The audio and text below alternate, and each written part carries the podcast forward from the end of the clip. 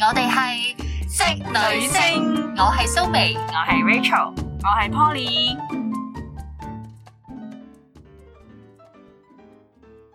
咁我哋上集咧就講咗十個令男人不得不同你分手嘅原因嘅頭五點啦。咁啊，第六點咧其實講到咧就係誒啲男士覺得咧有啲女士個控制欲太強，所以咧唔能夠唔同佢分手啦。 即係點樣啲咩叫控制欲強咧？即係乜都要管咯，乜都要報到咯。除咗早午晚嘅例行請安之外咧， 仲要巨細靡遺咁報告你嘅行蹤啦。你將嚟緊嘅時間要做啲乜，同邊個做，去邊度做都要交代清楚，甚至乎寫翻份報告。呢樣嘢咧，我覺得咧，我有陣時見到一啲女人咧，其實佢係好冇安全感啊。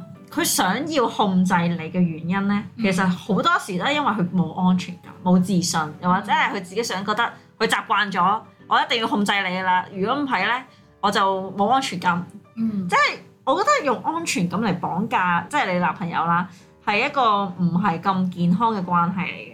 因為我哋認識得一啲誒人啦，咁其實佢自己咧係好有話事權嘅，即係好似大女人咁啦，就話晒事，即係點個老公，即係個老公想駁嘴咧唔得嘅，喺佢嘅字典入邊掌係嘴係啦，係唔可以駁任何嘴嘅，即係呢啲控制欲強嘅女士咧，其實有陣時咧。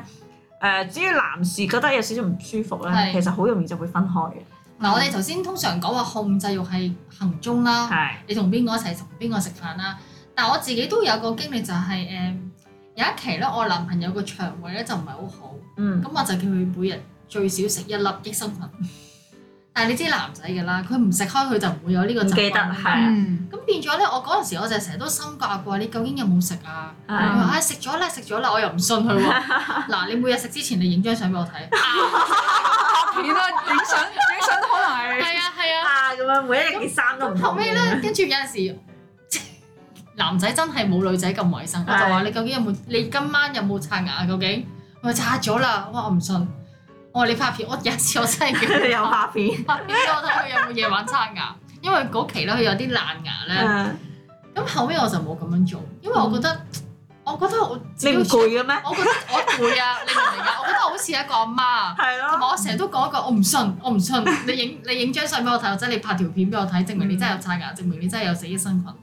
但後尾我就覺得我個角色唔應該係咁樣樣咯，係咯，係啊，唔咁應同該埋你啊你嘅身體你自己負責任啦。咁你腸胃成日唔好，你成日你自己中意啊你你都辛苦啦，係咪咪先？就係咁咯你爛牙都係你嘅你嘅牙罅啫嘛。有一樣嘢好管用嘅，就係、誒，雖然我都唔係一個控制欲特別強嘅人，但係我咧好似益生菌咁啦，我男朋友咧都有食嘅，嗯即係佢咧腸胃唔舒服，嗯咁咧、我就叫佢，我就買咗一盒俾佢，我話係啊你唔舒服嘅時候就自己食一粒啦係。咁我琴日咧就見到佢自己可能腸胃唔係咁舒服，佢佢就自己科食啦，冇錯啦，即係呢樣嘢係唔需要人請，亦都唔需要人叫嘅。 喂，大佬我。就係有咁對你有益嘅嘢，佢覺得 work，即係簡嗯簡單嚟講，嗰樣嘢係有用嘅嗯，佢自然會乖乖地去食嗰粒嘢啦。我諗呢樣嘢都係涉及到你信唔信任佢會咁做啦冇即係錯，同埋你始終係一個女朋友，或者你就算結咗婚，你係一個女係啊朋友，你唔係佢阿媽。大我佬唔理佢㗎，我從來都唔會理佢㗎。我話我擺喺度，你中意食就唔係食，唔食就算。 就算係阿媽，啲仔都唔聽阿媽講噶係啦啊。你有你囉嗦，我有我唔做嘅啫。你咪夠三吹四請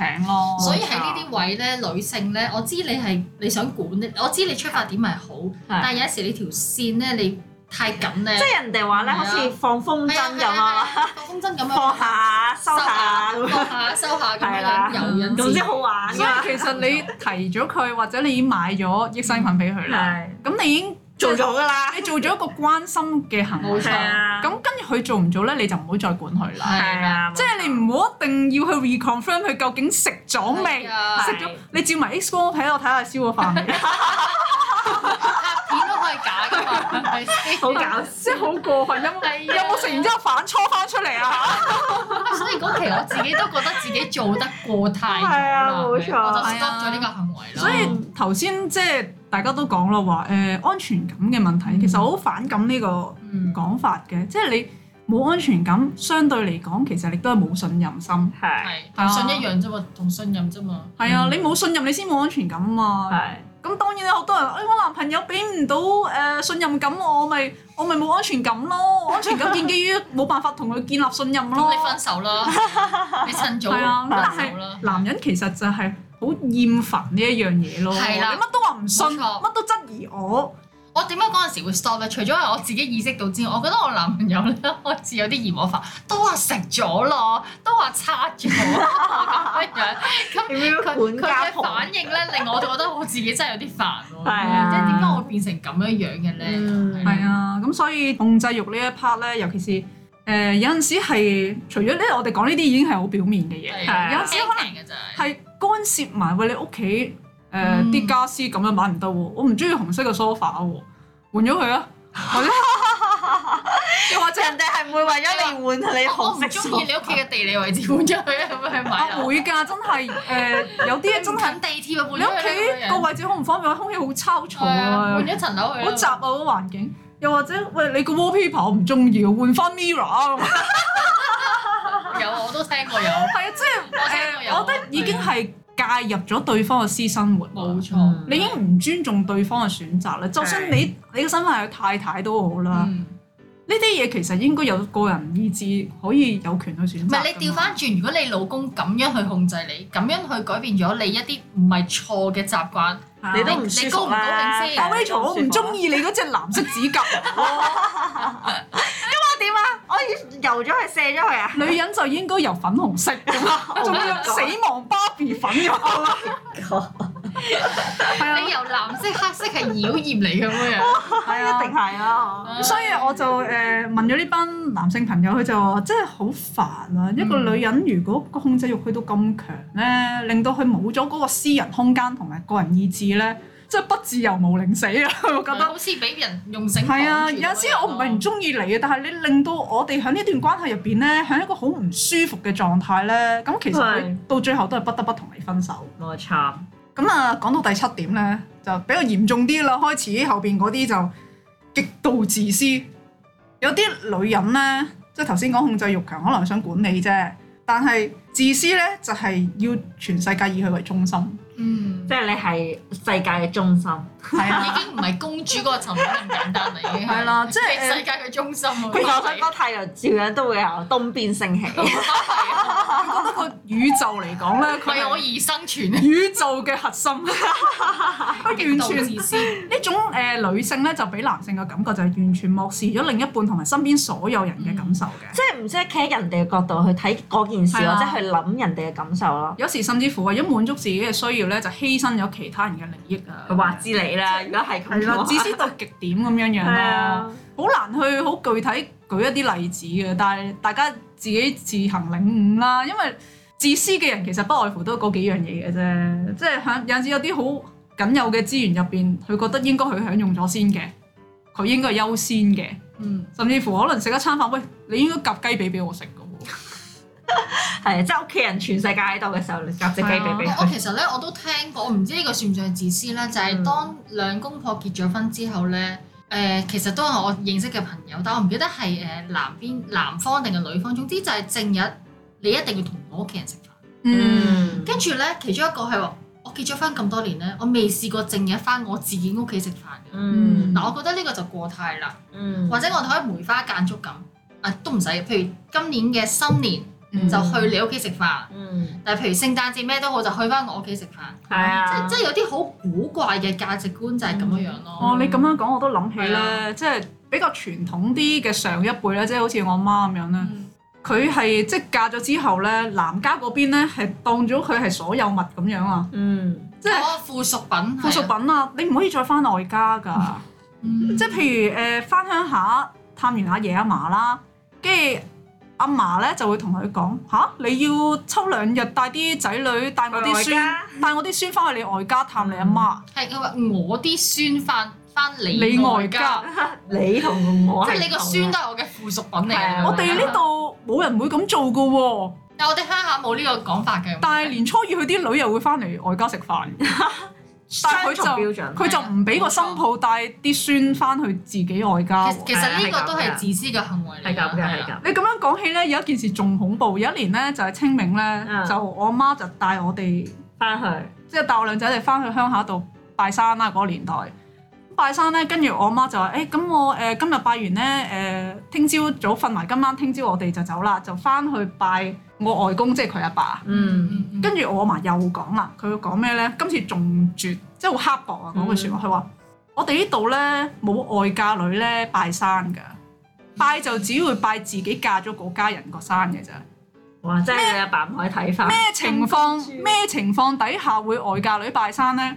你外家啲男丁死絕啦，哇！哦好毒啊！好嗰毒啲説啊！話，先至會有外嫁女拜山嘅。哇！咁樣講，跟住我媽嬲到咧。嗱，呢呢啲即係雖然呢啲係婆媳關係啦，但係其實呢個都係涉及到自私嘅自私問題係啦，即係你難保你老婆老咗之後就係咁咯，就係咁係樣啊掉到啲新抱㗎啦。係啊，咁即係其實係誒、呃一種令人覺得好唔舒服嘅關係咯。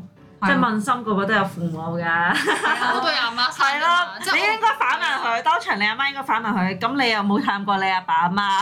係喎，你都係外嫁女嚟我就㗎喎。係咯，你都係我教女啫。嗱，所以我有咁時咪即覺得係你結咗婚之後冇冇掃過墓啦，係咪啊？ exactly 就所以我覺得女人點解要為難女人咧？有陣時，唉，係啊真女人係嗯不要為難女人啊！冇有陣時可能其實唔係真係有啲咁嘅傳統，只不過可能佢睇呢個新抱唔順眼，佢做啲嘢留難你啊、係啊為難你啊。冇錯。總之你想做 A 我就唔俾你做 A 咁樣咯。係啊，其實有陣嗯時反問係一個幾好嘅。你難道你未探過你父母？ 係啦，即係可以輕鬆咁樣去消消磨翻呢一個咁咁硬嘅態度啦。我覺係啊得係啊，即係極度自私，大家都理解係咩回事明㗎㗎啦係啦啊。係啊。咁第八點咧就係講緊咧價值有一個觀價值觀有嚴重嘅分歧，咁啊嗯價值觀有分歧就好正常嘅，因為你嚟自兩個唔同嘅成長環境，誒、兩個唔同嘅家庭長大咧，價值觀有出入係正常嘅，冇先至唔正常啊嗯嚇！你就算同一個家庭長大兄弟姊妹，大家價值觀都可能有少少唔同啊嘛。係咁但係你兩個人誒、拍拖嘅時候咧，價值觀有嚴重嘅分歧咧，就好大鑊啦。嗯點解咧？尤其是喺金錢花費嘅方面。嗯因為大家可能家庭背景，喂，我係好草根嘅家庭，屋企唔係咁奢侈浪費，即係唔係必要嘅嘢唔會花錢買嘅。嗯係嗯咁、但係可能位女士呢，就係、千金小姐或者天之嬌女、獨生女，嗯屋企有咩佢想要嘅都會滿足佢嘅。嗯咁變咗大家嗰個消費價值觀就唔同晒啦。係尤其是就算一般大家家庭一樣啊，男士好多時呢都係誒冇需要就唔會買嘅咯，唔、嗯會特登走去行街咪揾就嘢算買好㗎有嘛。錢嗰啲男人咧，啲衫嚟到都係嗰幾件，係啊係啊，唔會唔會點買嘢？男人通常係傾向買必需必需必需品品必多須我以為標添，必需品係啊啦，即係有陣時佢哋覺得應得使就應使則使係啊係啦，啦，男士都會買奢侈品嘅，但係就唔會成日買咯，間中啦，係啦，間中買，但係女士就唔係嘅，相反嘅個消費係誒、呃必需品咧都會買，但係奢侈品係經常買，即係經常係啦，咁但係呢一點咧，大家就要有個共識啦，係即即係係因應，因為你經哋。濟狀況咯，係啦，你拍拖嘅時候，可能誒、呃有陣時女仔都希望男士買少少禮物啊，送俾自己，嗯但你唔可以強加於對方身上。哇！你要好似我父母對我咁樣，我要買咩你都滿足晒我，呢份糧就俾晒我嚟買嘢嘅，咁樣就會令到個男仔喺經濟上面好大壓力。因為講真，香港地即係除非你個男朋友係富二代嘅啫，係咪先？係如果佢係一個普通打工仔嘅三兩萬人工，係你買個包包冇咗㗎咯喎！係啊，係嘛可撩啲可能佢仲要養父母，可能要供樓或者交租。係啊，其實係幾凄慘㗎，我覺得有陣時，係因咯為如果你試下企喺佢嘅角度。哇！你試下你一個月個糧 就咁俾咗你男朋友買咗佢，你睇下你會點？你係都咯你都會抌心口個啦。個月買隻勞力士送俾佢啊咪嘛。就係咯，呢件事咧，其實唔係淨係話結婚之前傾好，其實拍拖嘅時候，你發覺有呢個問題咧，都要傾㗎啦好。難繼續行落去咯。係我啊覺得但係點解即係訪問呢批男士，佢會咁樣講咧？佢話因為佢感覺到咧，呢種女士點解要同佢分手，唔分手唔得咧？就係、因為佢感覺到呢個女士咧，其實係有一個價值觀，就係、覺得咧，我同你拍拖或者我同你一齊咧，我係要盡可能消耗咗你啲金錢。唔、嗯，會俾你有餘款剩低使錢喺第二個女人身上，嗱呢個都係信唔信任嘅問題。係啦，我使晒你咪冇得使喺第二個女人身上咯，或者我掌管晒你所有嘅經濟命脈嘅時候，你咪冇錢再去滾揾其其實他我女覺人。得男人要滾，始終都有辦法去滾嘅借錢都要滾啊！咪就係話啦唔，定佢揀個有錢啲嘅咧，咪就係啦係咪先係啊，所以佢就係覺得哇，如果有個女士咁嘅心態，嗯，使晒呢啲同埋誒站於個男士嘅角度咧，如果你間唔中表現到係誒、呃啊，我為你着想，唔好買啲咁貴嘢啦，慳啲啦，其實我唔需要買咁奢侈嘅嘢嘅。係啊其實個男士覺得好窩心嘅喎。嗯即係其實你會為咗我着想，為我慳，即係你係諗住同我長遠發展有段長遠嘅關係。嗯，如果你嗰啲咪個個月同你清晒倉先，我 target 你揾三萬啊嘛，得冇問題，三萬同你使盡佢，最好仲要我照得留翻一百蚊俾你，最好仲要使突少少，爭少少卡數咁就 very good 啦咁樣。黑仔晒。即係覺得自己好精明咁樣。係啦，咁你就冇錢出去撒撒滾啦，咁樣，嗯咁、個男士其實唔係傻噶嘛，佢感覺到你咁嘅時候，其實你都唔諗住同我長遠關係，我冇錢剩，我點儲錢娶你同你結婚咧？係啊，係咪先即係玩嘢係嘛？咁我到時娶你嗰啲禮金喺邊度 嚟啊？係咪先？借錢咯，係啊，咁所以即係男士就會覺得，如果個女士有咁嘅心態咧，有一蚊使到盡咧，或者使突咧，其實呢個女士都唔適合長遠發展關係，唯有同佢分手啦咁樣樣。咁好啦，講到第九點，誒頭先都有提過下嘅個情緒咧，喜怒無常。嗯好 frustrate 嘅個情緒，但係誒、呃去到咩情況咧？就係、喂，我心情靚嗰日就乜都得啦，乜都 OK 冇問題。但係一心情唔靚咧，癲起上嚟咧就不顧後果啦，甚至乎有啲暴力傾向或者隨街擘大個喉嚨係十咁四鬧巴你。港女咁啊，係啊，十四巴咁好經典啦，係係咪嗰一日係佢跪喺度，跟住之後係個啊女仔打咗佢十我仲冚記咗得佢喺十邊四度添啊，巴？土瓜灣咯，真係㗎，真係好記得哇。係個男人係跪咗喺度。點解要跪咧個男仔？我真係好覺得佢做錯嘢啩，唔知啊。總之跪低咁樣，不停咁咁咁冚佢幾巴，冚咗十四巴喎，嗯十四實巴，細我係一個侮辱啊！事後查翻好似係即係好似我記得係個男仔因為有啲曖昧關係啦嚇，未去到出軌嘅，咁、哦，哦哦但係個女仔唔高興，即係頭先講嗰啲可可能能冚佢幾巴。知己紅顏知己太多啦，個女仔發現咗就唔高興，就即係話要分手發咗啊癲。咁樣。係啦，個男仔就話當街跪喺度求復合，跟住個女仔就發泄地咁樣冚咗佢十四巴。即係我哋頭先講嗰啲喜怒無常已經唔係大姨媽嚟到嗰幾日嘅事啦，係啊係你大姨媽長期都 嚟光顧你嘅事，係啊，同埋我係好靠啲女人咧，係不顧場合咧係，發泄咗先。嗯嗯嗯，係，啊，即係我呢刻我要爆啦，好似唱爆咁。即係你冇忍耐嘅係我話，啊寧願你翻到屋企同佢私了，都好啊，過你條街度。同埋男人咧係真係最罩忌，嗯當街當巷。其實佢未必介意同你屋企嘈嘅，係啊屋企佢可以認低位，但係你喺條街度，我覺得你有啲男人甚至乎我翻薄面咯翻到屋企啊，你要我跪榴蓮、跪蒜盤、跪玻璃，甚至乎你揾張凳車我都冇問題。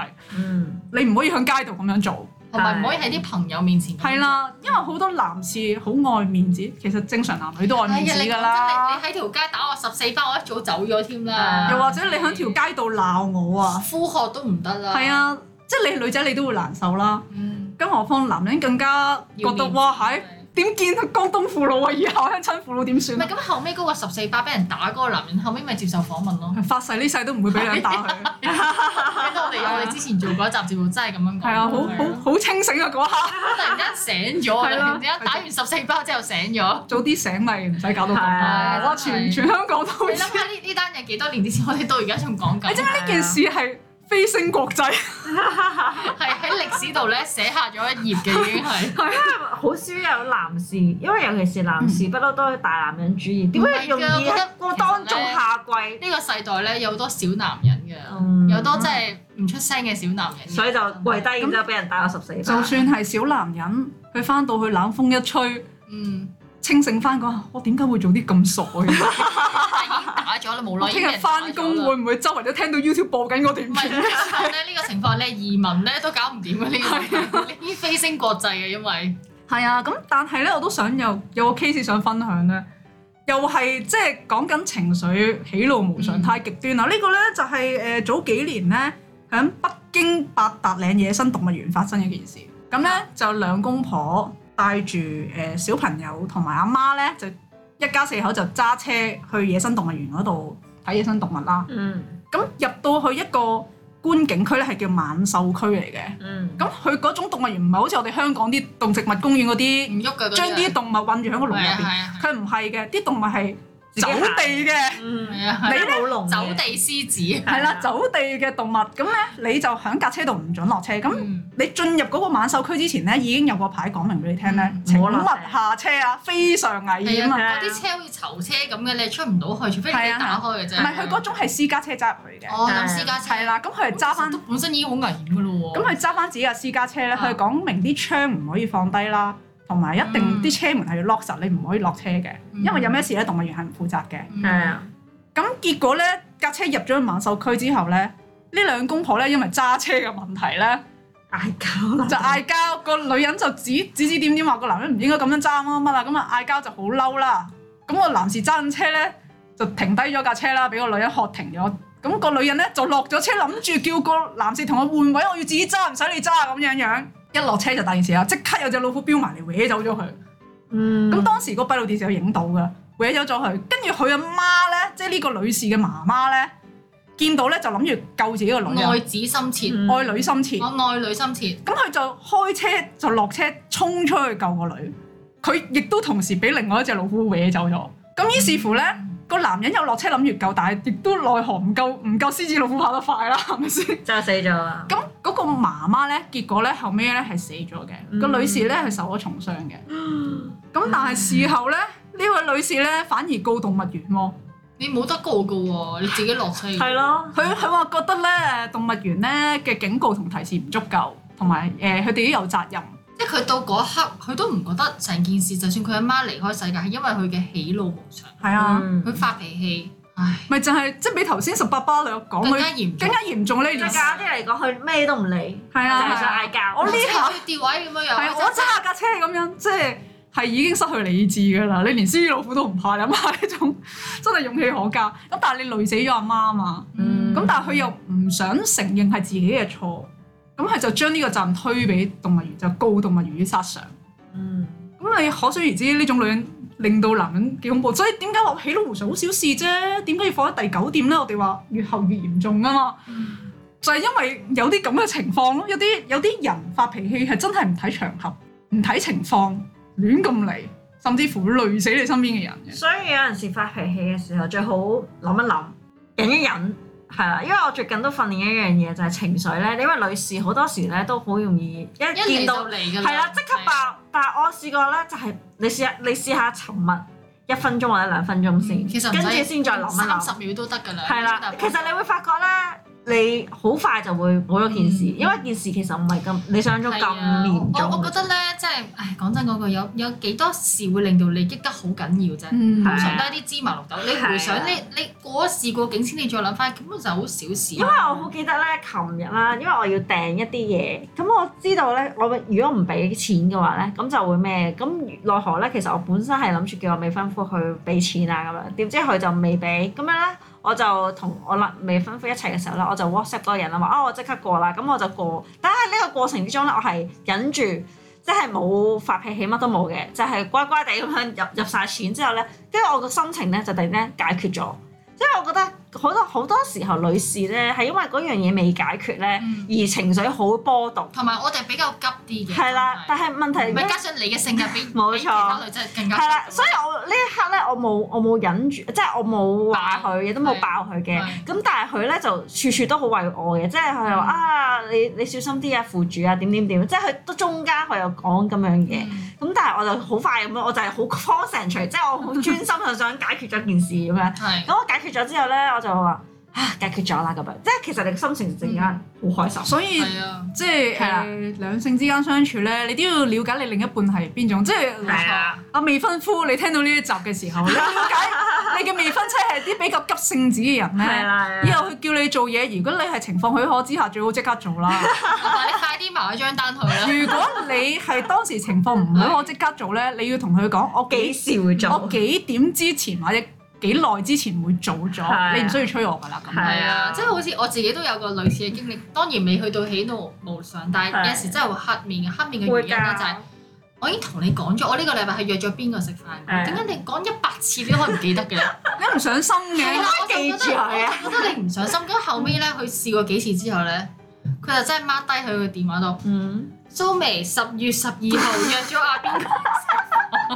其實我我未婚夫都係㗎。係啊，佢就因為 mark 我佢會自己同佢度咯講嗱，我今日會錄音啦，嗱幾時要做啲咩，係啦幾時要佢就要 mark 佢低咯就啊自己 mark 低啦，佢就會記得冇錯，因為佢話如果佢唔 mark 低咧，我如果突然之間唔即係佢突然之出現間係啦唔消失清咗或者咩咧，佢都知道發生咩事，跟住我話梗係啦，因為我同你講完之後，你梗係要 mark 低佢啦，你講完嘅嘢我都會記得㗎咁嗯樣。嗱，你你好好咁樣樣。啊後尾我諗翻，其實我覺得自己有啲過分嘅，因嗯為佢佢從來同我講話幾時幾刻咧，同邊個釣魚啊，同邊個食飯咧，我係聽咗就算，我就冇記喺個心入邊。嗯其實大家都係咁，但係你又會要求對方。係啦，我就覺得你記唔到我嘅事，即係你冇擺我喺你嘅心裏邊係啊。啊係啊但係調翻轉，其實我你咪一樣，其實咧我都好衰，我而家到而家去到而家連佢嘅電話 number 我都記唔到啊！我記到嘅，因為我有我個但我調翻轉成日考佢喎， 你明唔明？好好看啊！有陣時咧講翻出嚟，雖然好似好笑啦，雙但真係雙重標準對人又好，即係我哋對屋企人其實都係咁樣。係啊係啊係啊，所以我都建議啦，即係唔理男士女士都好啦，最好大家咧，即係誒喺平時咧有個共識咧，就係、我哋將來如果遇到有啲嘢有 argue 嘅，嗯，我同你講話，你俾一個鐘頭我冷靜下，咁你係一個鐘頭你真係唔好揾我，你唔揾我咧，呢一個鐘我都唔會嬲嘅。嗯但係我想大家有個時間，即係個 break 啊，係啊可以係啊冷靜大家啲啊嗰個情緒冷靜咗落嚟，先至再討論嗰個問題。因為你有情緒嘅情況底下咧，你要解決問題咧，通常咧件事嘅結果嗰個嚴重性咧係仲嚴重過問題本身。嗯係啊，即係你會衍生咗好多不必要嘅問題出嚟嘅，所以咧真係大家有個共識，喂，如果下次我哋嗌交咧，我同你講，你俾一個鐘頭時間我冷靜下，咁你唔好揾我啦咁樣。嗯，但你唔好嬲啊！到時候你一個鐘頭揾我，咁又嬲，咁就好煩啦。明唔明大家有個共識，我叫你一個鐘頭唔好揾我，你真係唔好揾我，嗯大家冷靜，我唔嬲你，放心。咁就其實係一個相處模式，大家習慣咗之後咧，就會覺得哦，你既然已經響咗 warning 話一個鐘頭唔揾，咁哦我一個鐘頭打俾你啦，咁樣，咁咁男朋友又容易 handle 到，即係點樣處理你嘅情緒咧，咁樣樣係嘛？大家有個共識就會好啲啦。所以點解有啲男士佢真係處理唔到嗯㗎？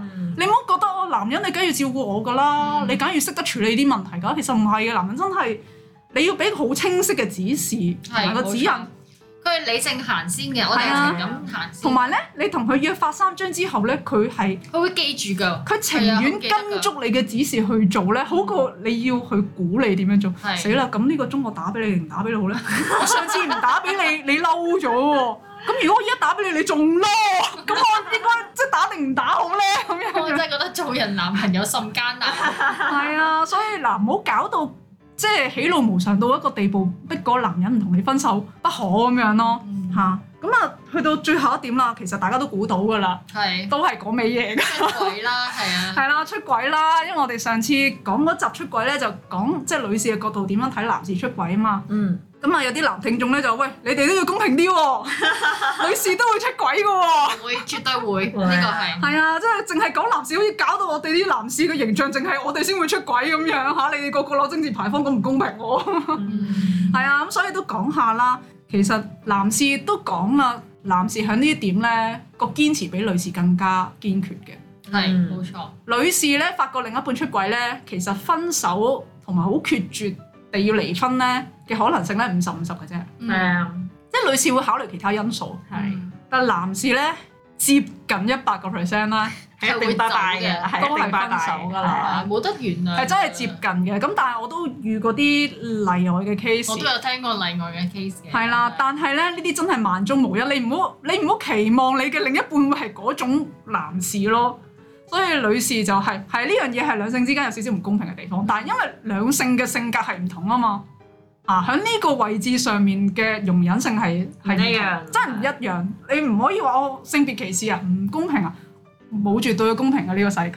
男士出軌嘅好多女士可以原諒佢一次半次，但係女士出軌咧，男士係一次都不能容忍嘅。嗯係啊，咁可能男士真係特別介意呢樣嘢咯。唔係，其實咧，我哋女士，譬如另一半出軌咧，我通通常都會唔會去諗到尊嚴呢個問題嘅。嗯你通常都係諗係咪我做得唔夠好啊，或者你覺得佢渣男？啊但我諗男士佢直頭係覺得佢嘅名聲係受損啊，係啊，即係係啊嚴重影響佢成個人嘅價值觀啊。你喺度侮辱緊我，直頭係係 exactly 係一個侮辱咯。因為女士咧發現另一半出軌咧，你唔會覺得個男士侮辱你噶嘛？嗯，你最多就係你個思想咧就會走咗去，佢好過我咩？個女仔靚過我咩？係啦，你會用一個比較嘅心態。係啦，女人就會走咗去比較嘅但心係男人態。唔會去比較，佢唔會去比較我同嗰個男人嘅分別嘅，係係啊佢只會單一覺得我嘅專業受損。你呢個行為係羞辱緊我，佢覺得冇錯佢走咗去嗰個方向，係啊係啊，所以話意粉同格仔餅， 大家諗嘢個方法係咁啊，男女大不同嚇、啊有興趣可以睇下呢本書，咁、好了解多啲。我覺得咧喺愛情入邊咧，兩個人嘅關係應該係對等嘅。咁啊，互相尊重咧，其實只不過係基本要求嚟嘅啫。偶爾有少少情緒啊、發脾氣咧，係可以理解嘅。但係如果將對方嗰個包容同容忍咧視為理所當然嘅話咧，咁就變咗任性。嗯咁我相信咧，一個思想成熟嘅人咧，係識得用成熟嘅方法咧去處理問題嘅。其實做得到以上任何一點嘅話咧，好大可能你根本就唔愛呢個男人。嗯咁、不如好聚好散，放過對方啦，大家揾趁翻早。分手啦，係啊啦，揾翻合適嘅另一半啦，何必令自己背上渣女或者渣男嘅罵名咧？咁好啦，今集咧就講到呢度啦，下集再見啦。拜拜。